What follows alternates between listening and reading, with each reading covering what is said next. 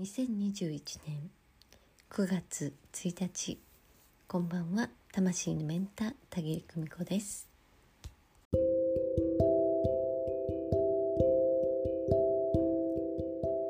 えいよいよ9月に入って皆様、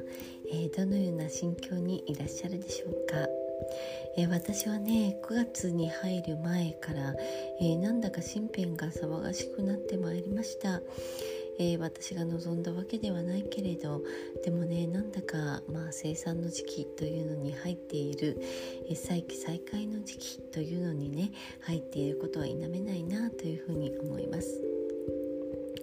人間誰しも過去にもう忘れ去ったこれはもう終わってしまったっていう風にね自分で見切りをつけたことっていうのはあると思いますけれども。でもねそれらはあの自分が忘れた頃にまたあ忘れたと思った頃にえちゃんとね、えーまた姿を現してこれが片付いていないよっていう風に言ってくるものだという風にね感じています。あの時にもう、うん、もう土をかけてないものにしてしまったこと。えそれがねいつの間にか忘れた頃にえ目の前に現れてきてこの剣はまだ型がついていないんだよなんていう風にね言われることがあるのかなと思います。私たちはそれでもそれそこから身を、えー隠してねあるいはあの見なかったふりをして、えーそれを、まあ、流していってしまうようなところがあるんですけれどでもね何回それを見なかったことにしようとしてもそれはちゃんと目の前に現れてきて、えーこの件を処理してくださいねそんな風にあなたに問いかけてくるというのかようなことがございます。えーですから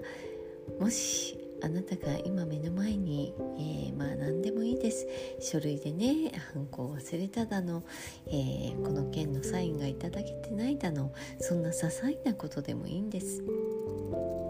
これをまだ処理できていなかったな。そんな風に思うことがあったらさっさと、うん、先にそれを処理していってください。そして、えー何年か後にまたこれがサインできていなかったよなんていうふうにね忘れた頃に順調になってきた頃にそれを差し出されるというようなことのないようになさってください。めんどくさいなーって思うけれどでも今目の前にそれが差し出されたならそれを順番に処理していく。まあそういう勇気も必要かなっていうふうに思います。たが経験することそれはね順番がバラバラかもしれないけれどでも結局は今世で経験していかないといけないことであったりもします。早いか遅いかそれはあなたのタイミング。でももし今そのタイミングが来たのならば今やってしまいましょう。